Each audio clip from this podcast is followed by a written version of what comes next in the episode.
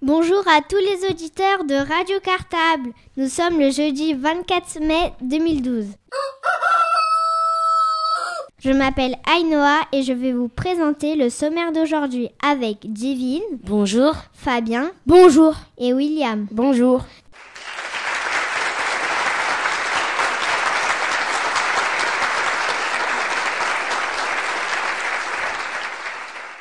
Nous sommes tous les quatre en CM1A dans l'école Maurice Torres B. C'est parti pour le sommaire d'aujourd'hui.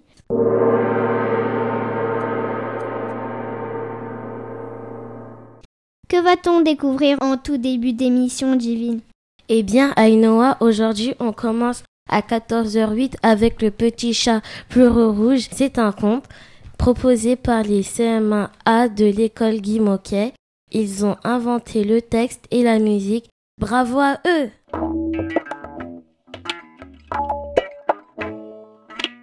Merci Divine pour toutes ces informations. Fabien, la suite Avec la boîte de jeux de Radio Cartap, les CM1A de l'école Maurice Torres B nous présentent les pays mystérieux.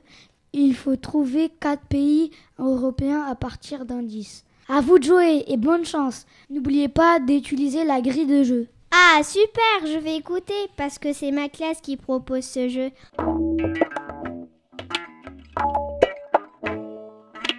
Ensuite, William, que se passe-t-il sur Radio Cartable?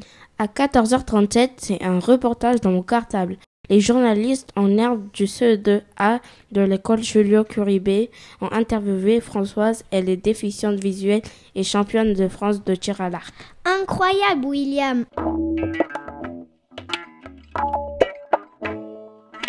Enfin, pour terminer l'émission, aujourd'hui à 14h50, il y aura les CM2B de l'école Jacques Solomon et les 6e 1 du collège Romain Rollin. Ils ont participé au quatrième prix littéraire, le prix qu'il a lu, organisé par la médiathèque et Radio Cartable. Ils nous expliquent aujourd'hui leur rôle de classe jury.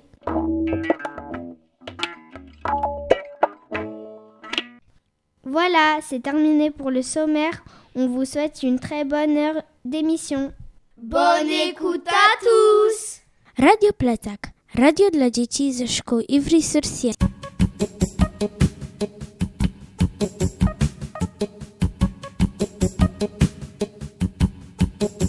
Bonjour, nous sommes les CM1 de l'école Guy Moquet. Cette année, avec notre maîtresse Nathalie, nous avons écrit un conte. Pour ce faire, nous avons été aidés par des partenaires comme le théâtre Antoine Vitesse d'Ivry, représenté par Annick Bayard, un conteur, Jacques Combe, une musicienne du conservatoire d'Ivry, Mathilde Costel.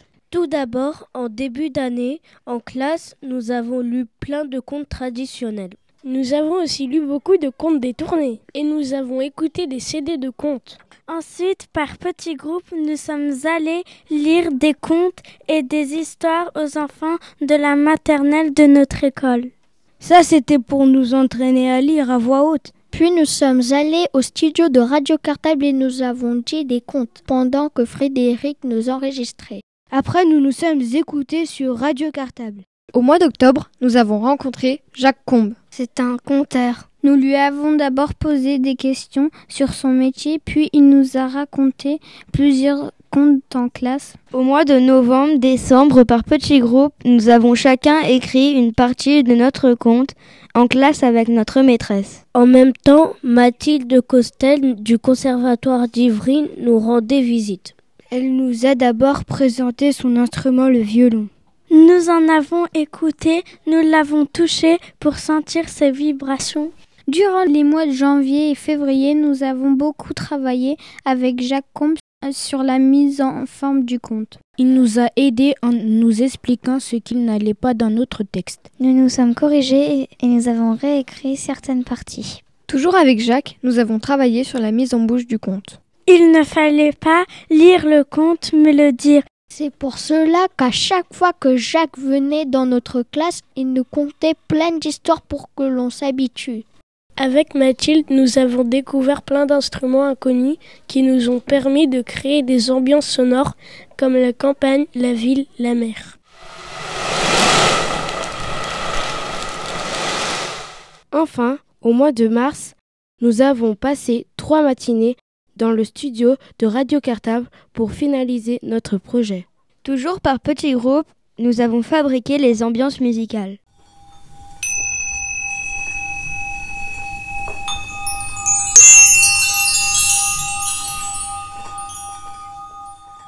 Pour finir, Frédéric a monté la bande son en mélangeant le texte et le son. Découvrez maintenant notre conte, Le petit chat peureux rouge. On espère qu'il vous plaira.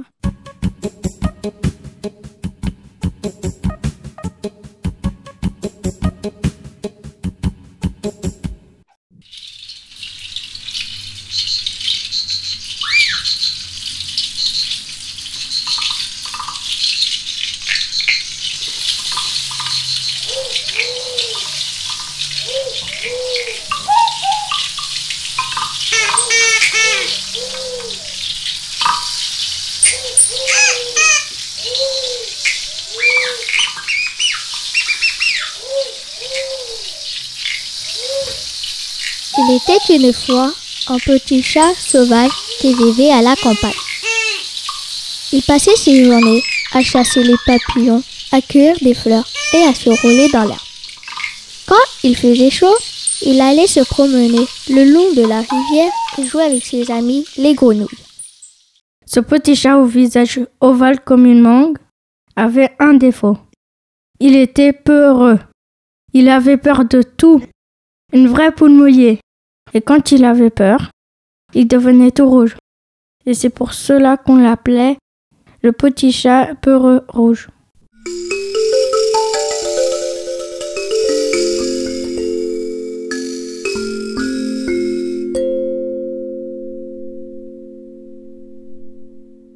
Chaque soir, après avoir rôdé autour des poubelles et couru après les petites souris, il rentrait vite se cacher avant la nuit.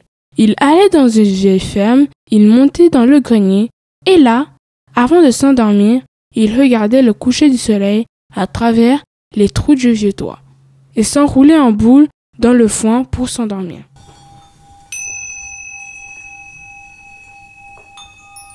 Un soir, comme d'habitude, juste avant de s'endormir, il regarde le coucher du soleil. Loin là-bas. Il sentit comme une boule de feu. Mais c'est bizarre. Ce soir-là, ce n'est pas comme d'habitude. Il y a une tache sombre qui se dessine sur le soleil. Ça l'intrigue le chat. Il décide d'aller voir ça de plus près. Bon, il a peur, mais il y va quand même. Sur la route, il croise un grand chien aux yeux de chauve-souris.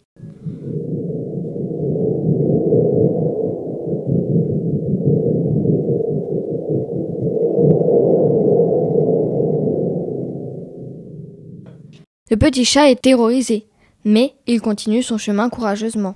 Plus il avance, plus il voit une ombre qui se découpe sur le soleil. À pas de loup, sur la pointe des pattes, il s'approche de cette ombre.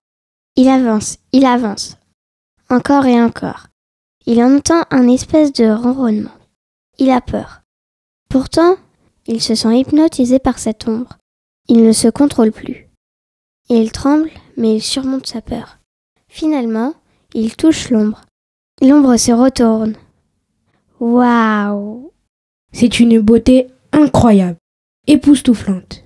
Il en a le souffle coupé. En fait, la silhouette est une gracieuse féline, avec des yeux qui pétillent comme des diamants.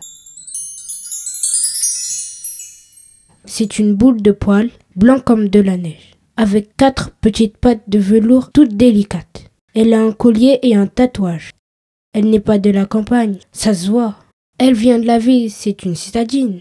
Il a le cœur qui bat à 100 à l'heure. Il essaye de parler, mais il bafouille. Le regard de la chatte le transperce. Alors, il se retourne tout gêné. Car évidemment, il est rouge comme une tomate. Il a chaud, il a mal au ventre, il ne sait plus quoi faire. À ses pattes, un joli coquelicot. Il le cueille et le lui offre. La féline, touchée par cette délicate attention, le remercie.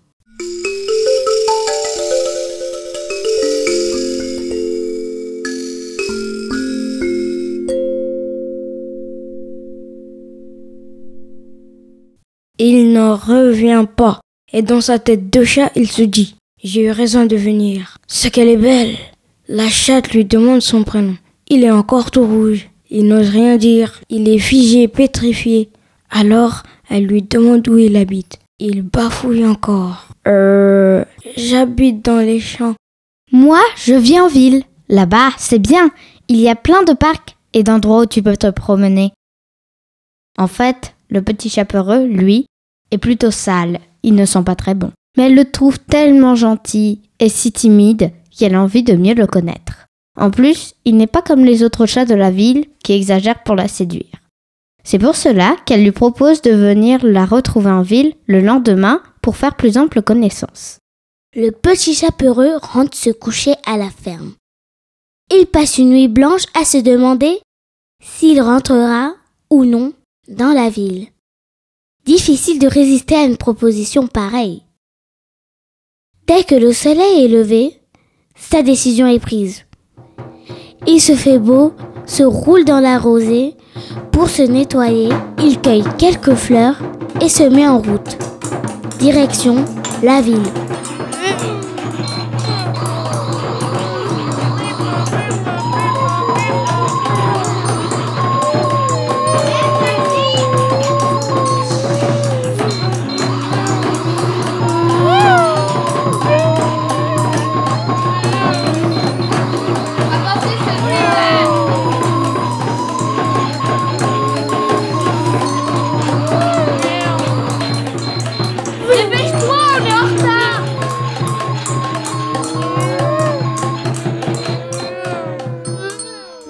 Le voilà en ville. Mais comment faire pour trouver sa féline? Où est-elle? Il est perdu, il ne sait plus où aller. Il y a des lumières de couleur qui s'allument et ça clignote de partout. Il ne comprend rien. Tant pis Il traverse Une voiture freine brusquement et manque de le renverser. Il atteint enfin le trottoir d'en face. Son poil est tout hérissé. Il reprend ses esprits, il se retourne et se retrouve face à une bande de gros rats des villes. Ce ne sont plus les petites souris des champs, mais d'horribles rats répugnants, énormes, avec des yeux injectés de sang. Le petit chapeureux rouge est horrifié, il pousse un cri terrible. Alors il recule, il recule, il recule, il recule, et tombe dans une bouche d'égout.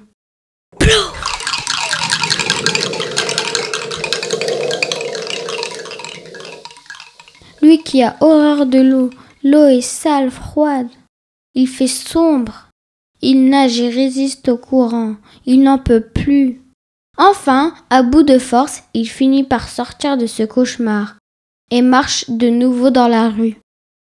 Il pense toujours à sa féline. Mais où est-elle? Il lève la tête et horreur.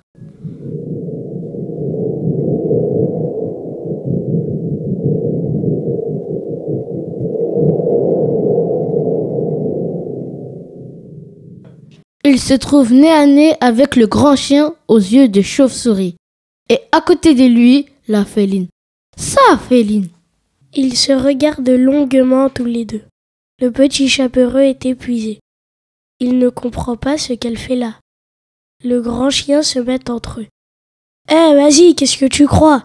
Je sais ce qui se passe. Je t'ai vu hier parler à ma copine, la féline. Tu t'approches plus d'elle autrement gare à tes poils. Maintenant, demi-tour et retourne dans ta rousse, pecno. Quand il entend ça, le petit chat devient rouge, comme d'habitude. Mais cette fois, il est rouge de colère. Il ne bouge pas. Il est prêt à se battre pour les beaux yeux de sa féline, celle à qui il a pensé toute la nuit. Quand le chat voit que le chat ne bronche pas, il commence à le bousculer et rapidement le combat s'engage, sous les yeux effarés de la féline.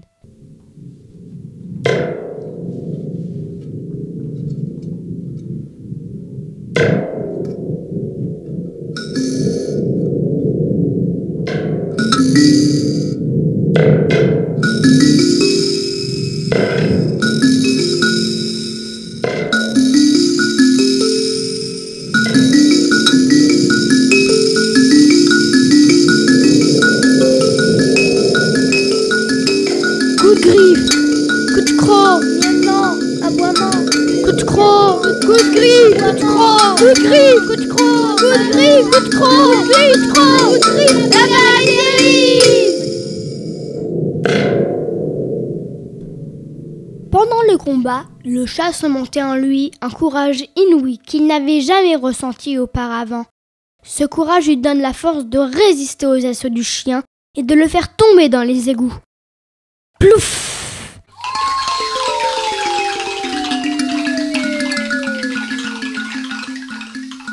Fin de la bagarre. Du grand chien en ville, on n'en a plus entendu parler et personne ne l'a jamais revu.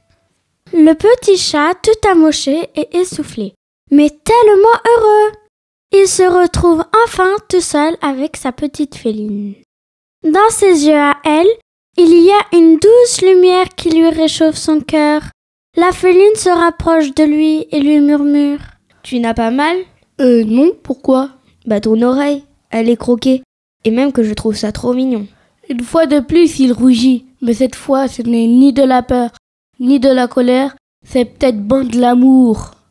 On raconte qu'ils se sont installés ni en ville, ni à la campagne, mais au bord de la mer, car ils disaient que c'était là-bas qu'il y avait les plus beaux couchers de soleil. Même encore maintenant, le soir sur la plage, on peut les voir bras dessus, bras dessous, avec leurs ongles qui se découpent sur le soleil couchant. De quoi faire des cartes postales.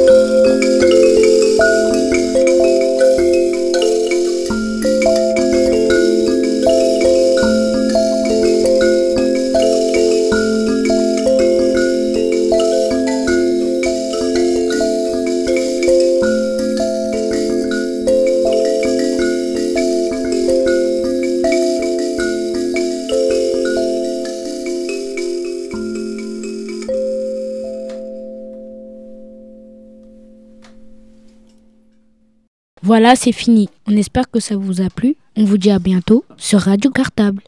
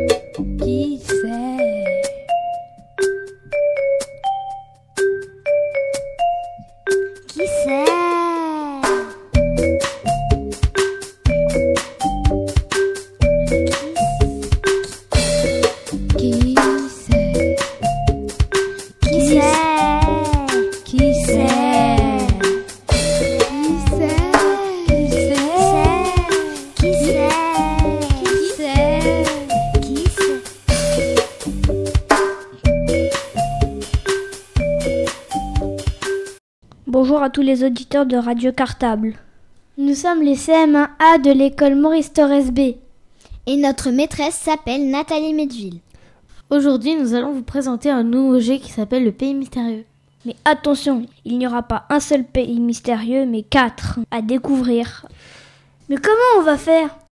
Chaque enfant va présenter son pays et il y aura quatre indices pour chaque pays. Attention, ce sont des pays d'Europe. Il y aura une petite musique comme celle-ci à chaque fois qu'un indice sera donné. Surtout, il faudra utiliser la grille de jeu pour écrire chacun des indices.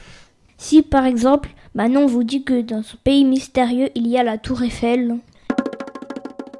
Bah fastoche, ça veut dire que c'est la France. Il faudra donc inscrire la tour Eiffel avec son numéro dans le pays de Manon. Il y aura quatre pays à découvrir aujourd'hui. Le pays de Garance, le pays de Manel, le pays de Mehdi et le pays de Manon. Bonne chance à vous. C'est parti. Qui c'est? Qui c'est Qui Salut Manel. Alors ces vacances de printemps? Salut Manon. Je suis partie à l'étranger.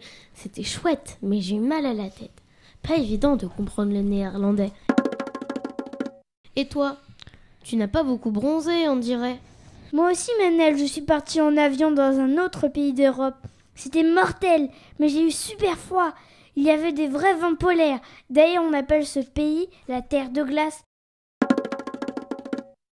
Tiens, voilà Mehdi qui arrive. Salut les filles, vous devinerez jamais où j'ai passé mes vacances.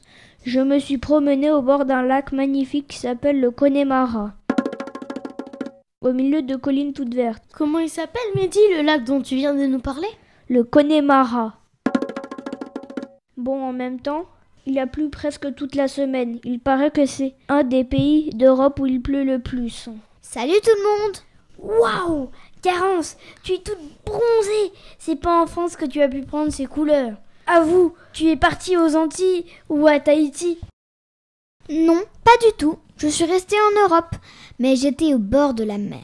Une mer splendide, transparente et presque chaude. Elle s'appelle la mer Égée.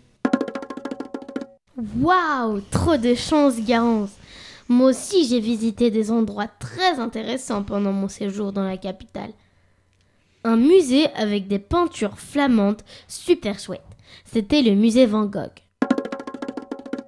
Manel, t'as vu Van Gogh? Mais non, j'ai été au musée Van Gogh.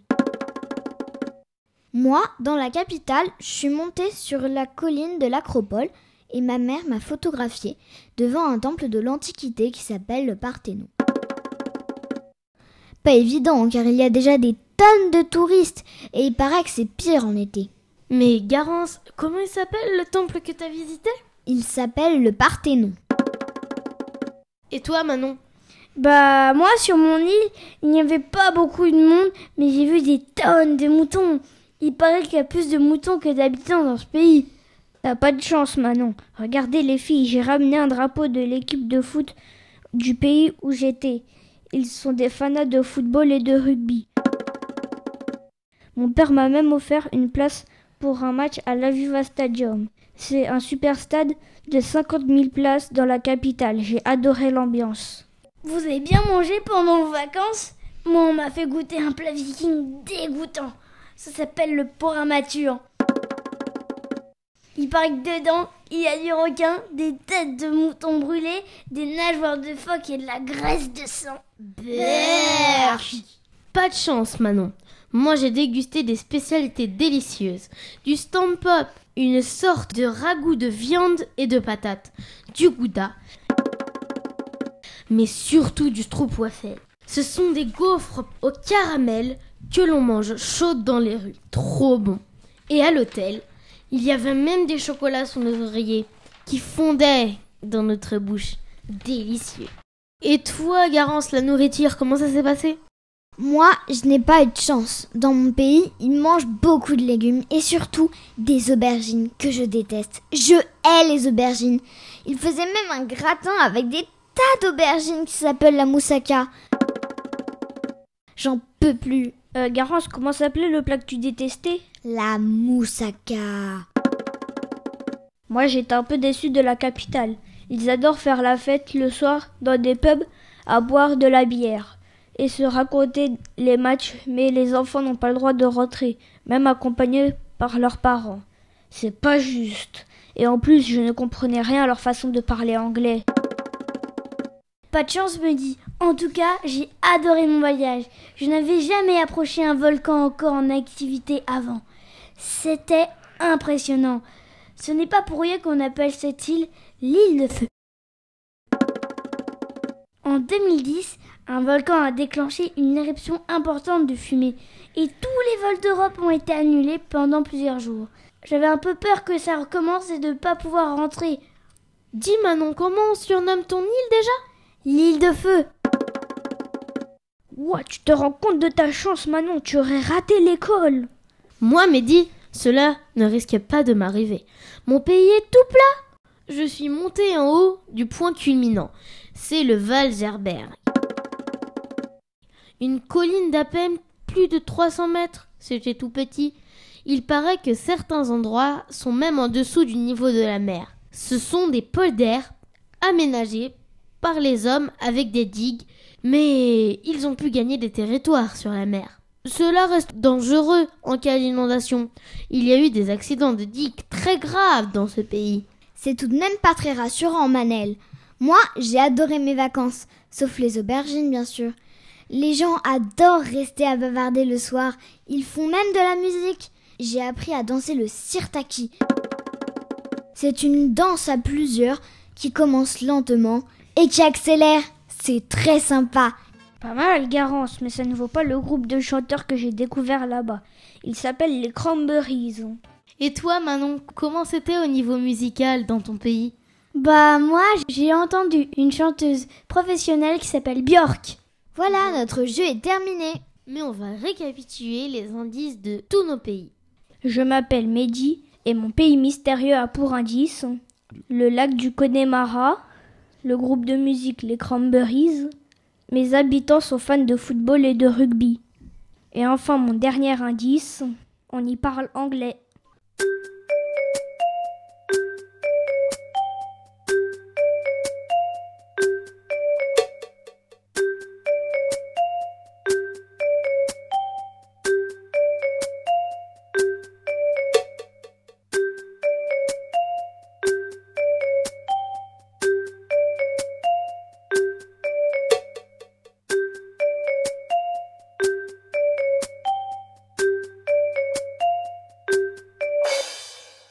Manon et mon pays mystérieux a pour indice.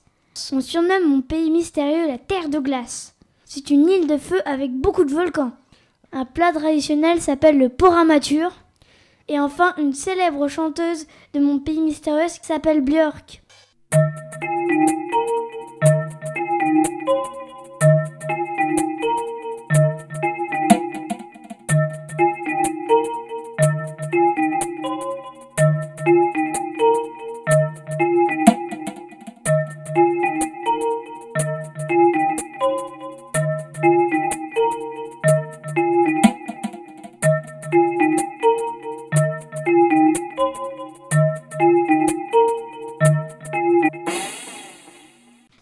Garance et mon pays mystérieux a pour indice la mer Égée, le Parthénon, la Moussaka et le Sirtaki.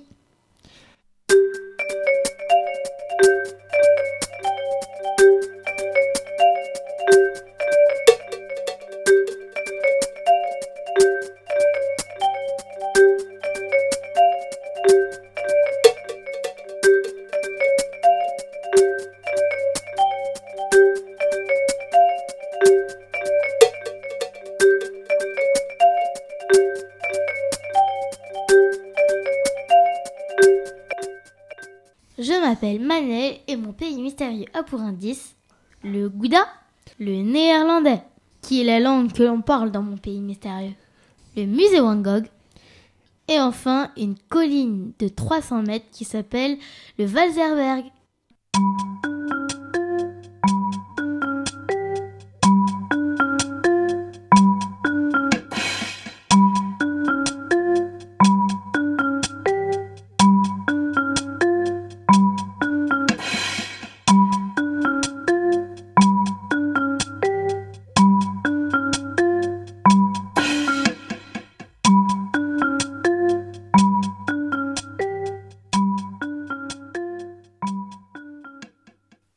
C'est fini pour notre jeu d'aujourd'hui. Vous pouvez envoyer votre réponse au studio de Radio Cartable.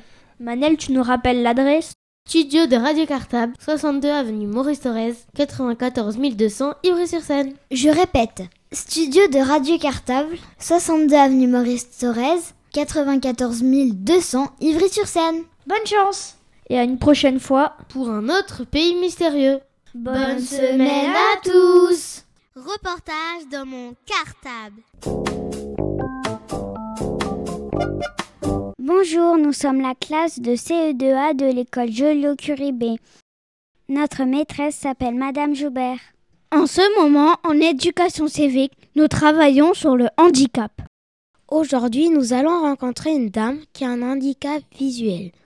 Nous souhaitons lui poser des questions pour mieux comprendre son quotidien et pour qu'elle nous apprenne plein de choses. Alors, bonne écoute à tous.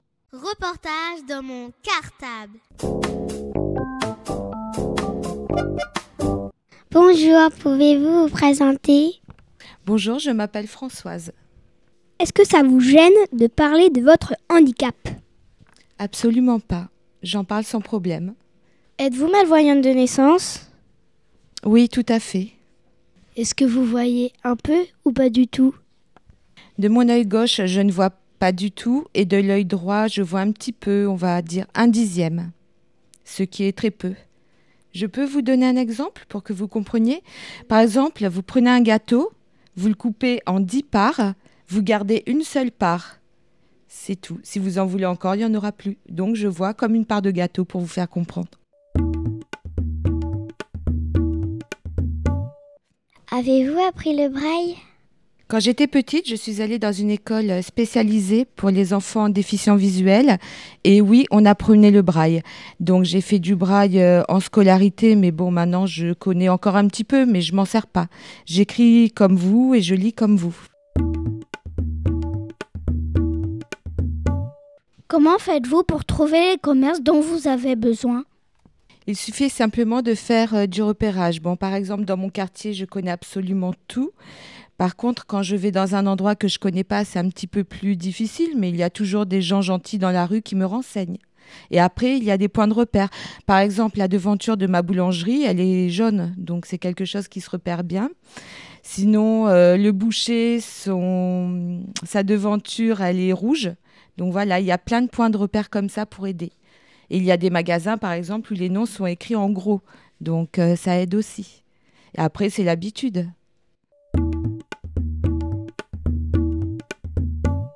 Comment faites-vous pour choisir les produits quand vous faites vos courses?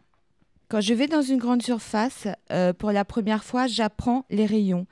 C'est-à-dire que je repère tout ce qu'il y a dans les rayons qui m'intéressent. Donc, euh, toute seule, hein, j'arrive à me débrouiller quand même. Et puis après, ben, c'est une question d'habitude. Bon, allez, un exemple, je ne sais pas si j'ai le droit de citer des marques. Non. Bon, euh, les pâtes, euh, j'achète les pâtes euh, qui ont le paquet bleu ou le paquet transparent rouge.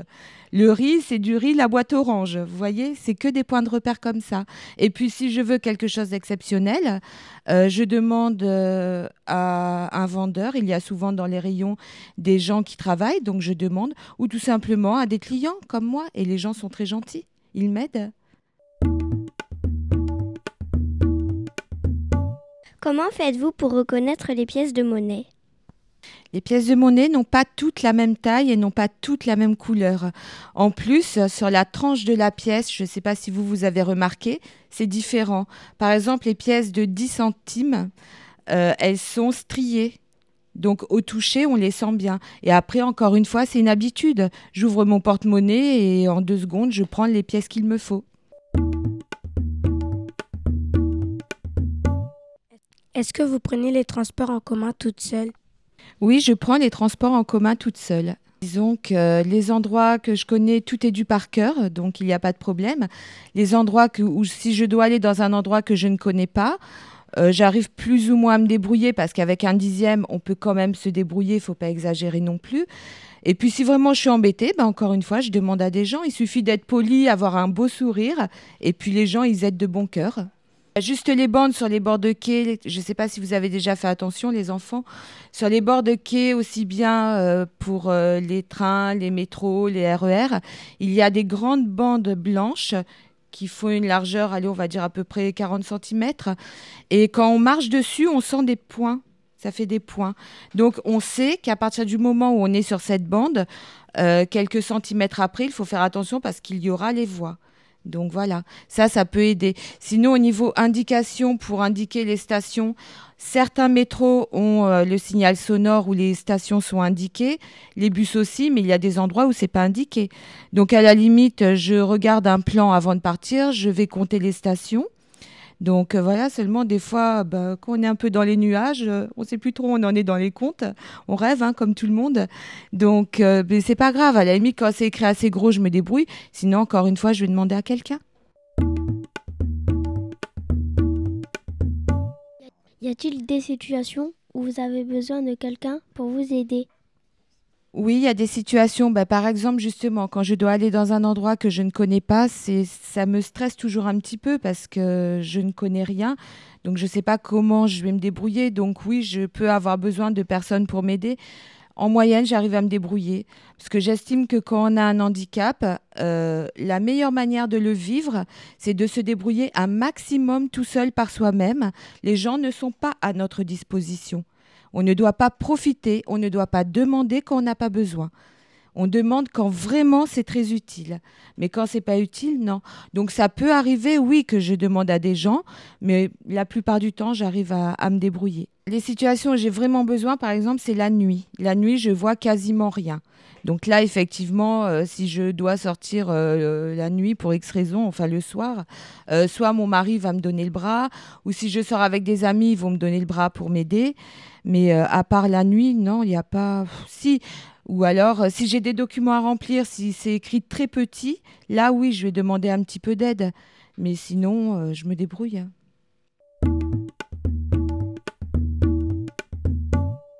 Arrivez-vous à faire toute seule tout ce que vous voulez?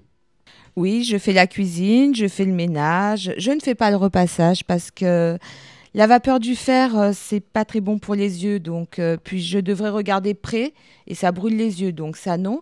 Donc là, effectivement, il y a quelqu'un qui m'aide pour le repassage, mais bien souvent, c'est mon mari. Mais sinon, oui, j'arrive à faire toutes les choses à la maison que j'ai besoin. Est-ce difficile de se faire des amis quand on est malvoyant? Est-ce que j'ai le droit de répondre à cette question par une question? Pourquoi on ne pourrait pas se faire des amis quand on est malvoyant? Quand on choisit ses amis, on regarde pas s'ils ont un problème ou pas. On choisit les amis parce que dans le cœur, on sent qu'on peut devenir ami avec eux. Un handicap ne doit pas gêner pour être ami avec quelqu'un. On ne choisit pas quelqu'un pour son physique ou pour le problème qu'il a ou qu'il n'a pas. On choisit quelqu'un parce qu'on sent qu'on peut devenir ami avec.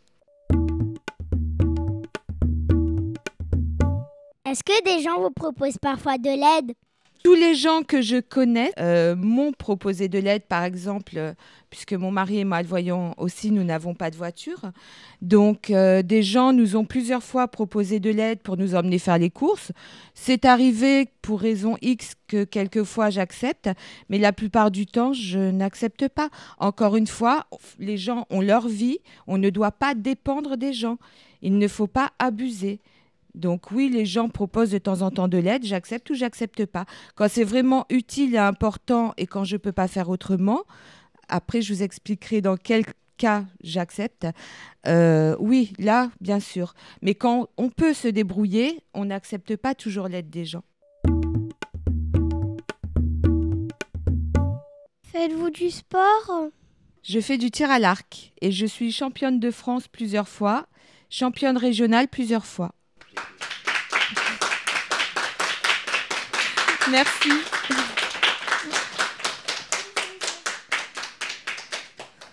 Vous voulez que je vous explique un petit peu euh, comment se passe le tir à l'arc? Est-ce que vous savez ce que c'est le tir à l'arc?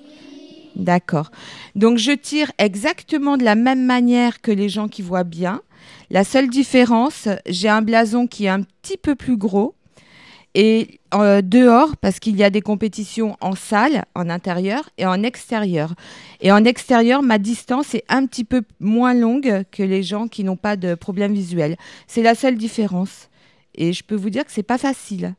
Mais après, il y a la volonté, il y a la concentration, il y a l'écoute des gens qui enseignent. C'est comme quand votre maîtresse est en train de faire une leçon, si vous parlez tous, c'est pas très correct.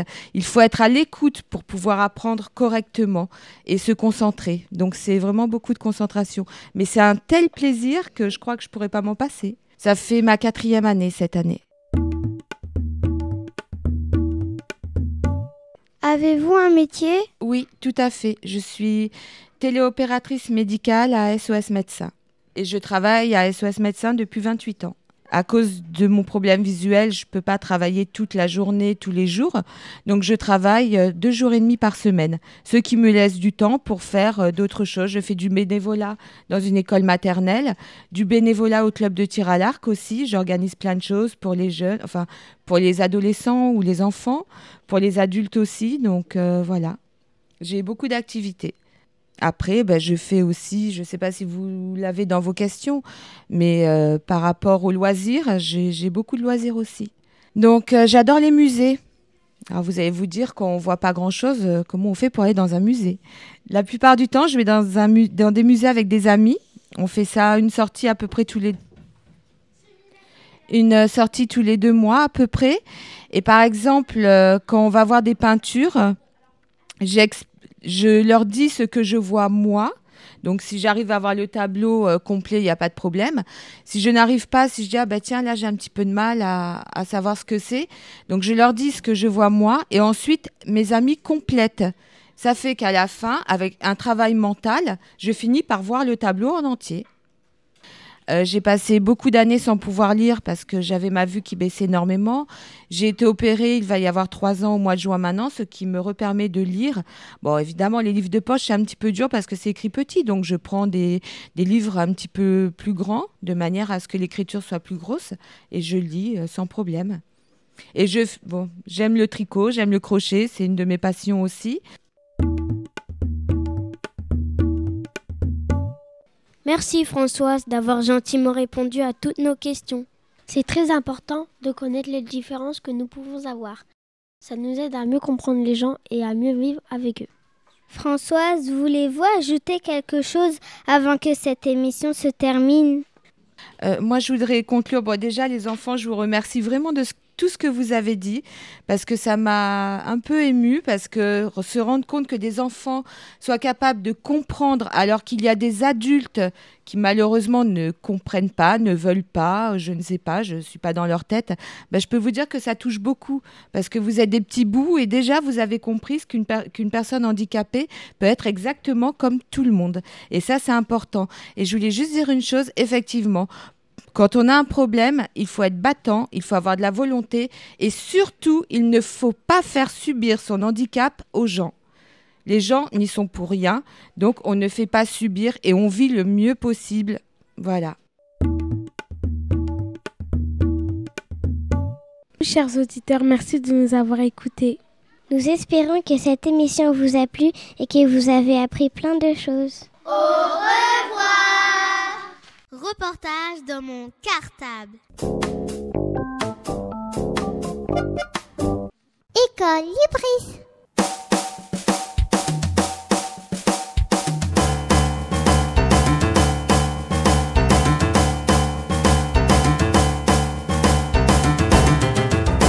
École Libris.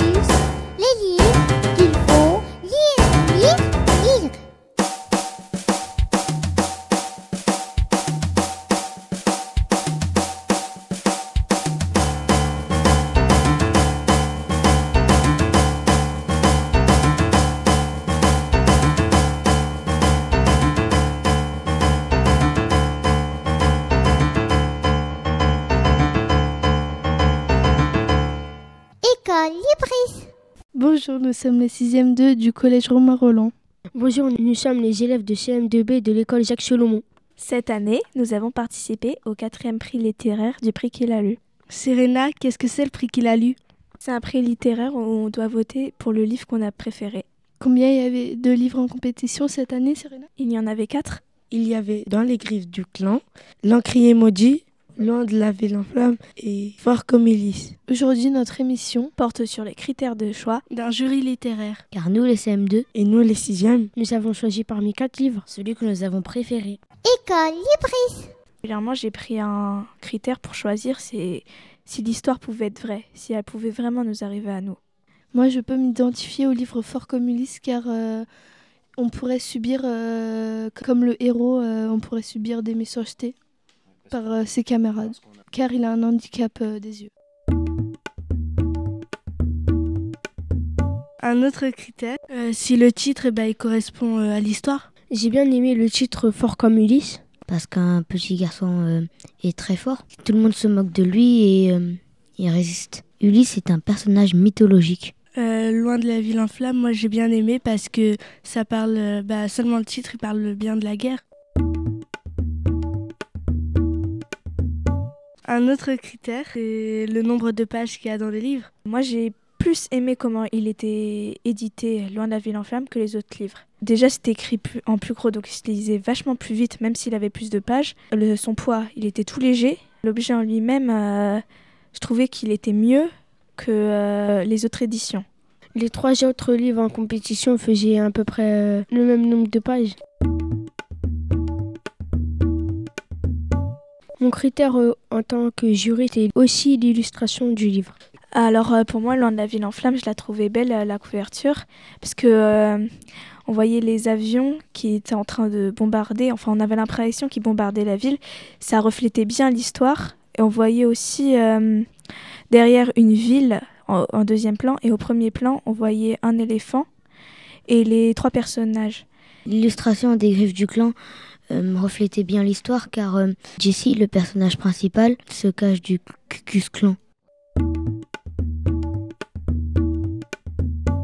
Un autre critère qui a retenu notre attention sont les thèmes des livres. Les thèmes dans les livres en compétition étaient l'amour, la survie, le racisme, le handicap, l'amitié. Pour Loin de la ville en flammes, il y avait les thèmes principaux. Pour moi, c'était plus la survie, comment faire, euh, comment vivre avec, euh, avec euh, son endroit, son lieu de vie, toute sa vie qui disparaît à cause euh, d'un bombardement et d'une guerre, à cause de tout simplement des gens qui veulent euh, détruire ta vie parce que, tu as, parce que ton peuple s'est battu contre le sien alors que toi, tu n'as rien fait.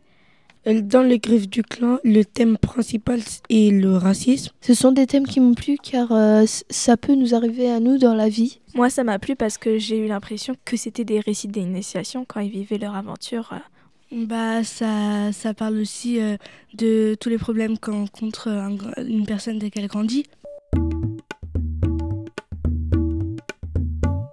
Un autre critère, ça pourrait être est-ce qu'on a appris des choses dans le livre? Euh, moi, j'ai appris euh, des choses. euh, je savais pas qu'on pouvait euh, que notre vie se dégrader. Je pensais que c'était euh, d'un coup. Enfin, J'ai appris euh, beaucoup de choses grâce à le livre dans les griffes du clan car euh, je ne savais pas que la ségrégation existait.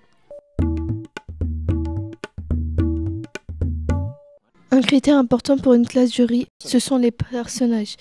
Savoir s'ils sont attachants, amusants, intéressants, s'ils sont différents de nous et si on peut s'identifier à eux.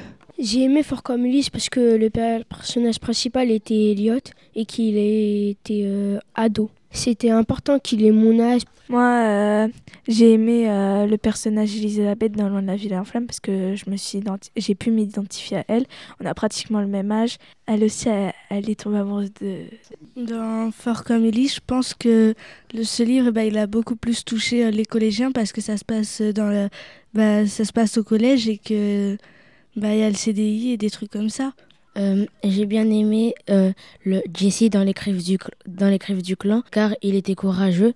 Les personnages de l'encrier maudit, c'est des garçons de mon âge. Ils sont au collège. Ils sont en classe verte et ils font des bêtises. Moi, je peux m'identifier à eux parce que moi aussi, je fais des bêtises comme ça. Un autre critère de notre classe jury, c'était comment l'histoire se termine. Alors j'ai bien aimé les quatre livres euh, car ça se terminait bien dans les quatre. Euh, dans l'Ancryomé dit, quand tu commences déjà à lire le début, tu sais déjà comment allait, allait être la fin. Dans les griffes du clan, tu savais pas que la fin allait être euh, comme ça. Alors que euh, dans Loin de la ville en flammes, euh, non plus. Et euh, dans Fort comme Ulysse, on se demandait comment ça allait finir. Je préfère quand la fin me surprend. Un autre critère de lecture, c'est le plaisir. Alors euh, j'ai pris du plaisir à lire euh, Fort comme Ulysse. Bah, loin de la ville en flammes, pareil, parce que à chaque fin de chapitre, on se demande qu'est-ce qui va se passer. Moi, j'ai pas aimé euh, dans les griffes du clan parce qu'il y avait du racisme. Enfin, notre dernier critère, la façon euh, dont l'écrit euh, l'auteur, c'est important aussi. Pour euh, Loin d'un ville en flamme, on avait plus l'impression que c'était un journal intime, le journal intime d'Elisabeth. Bah aussi dans Loin de la ville en flamme, à chaque début de chapitre, on voyait Elisabeth, mais en plus vieux, dans la maison de retraite, qui racontait son histoire. Bah dans l'encrier maudit, on... le langage il était plus familier. Dans l'écrive du clan, c'est juste à partir de 10 ans qu'on a droit de le lire. Voilà, c'est fini pour notre émission. On espère que ça vous a plu. On a été très content de vous parler de nos critères de choix pour un jury littéraire. On se retrouve une prochaine fois pour une nouvelle émission. École Libris.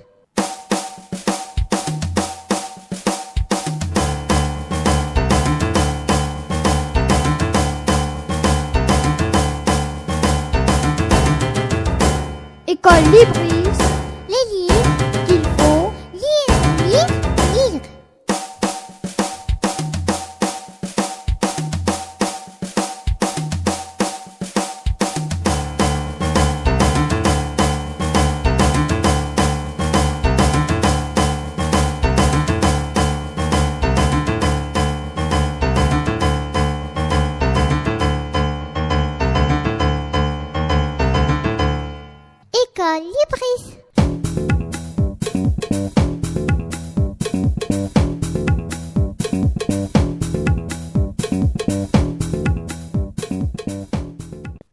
Voilà, c'est terminé pour notre émission d'aujourd'hui. On vous dit à la semaine prochaine pour une émission exceptionnelle. Et pourquoi William? Eh bien parce que l'émission sera en direct. Et oui, à partir du 31 mai, nos camarades du CM1A de l'école Maurice Torres B vous proposeront le sommaire en direct. Oh là là, ça va faire peur tout ça. Mais non, ils sont entraînés. Allez, à jeudi prochain. Et d'ici là, très bonne semaine à vous. Bonne semaine à tous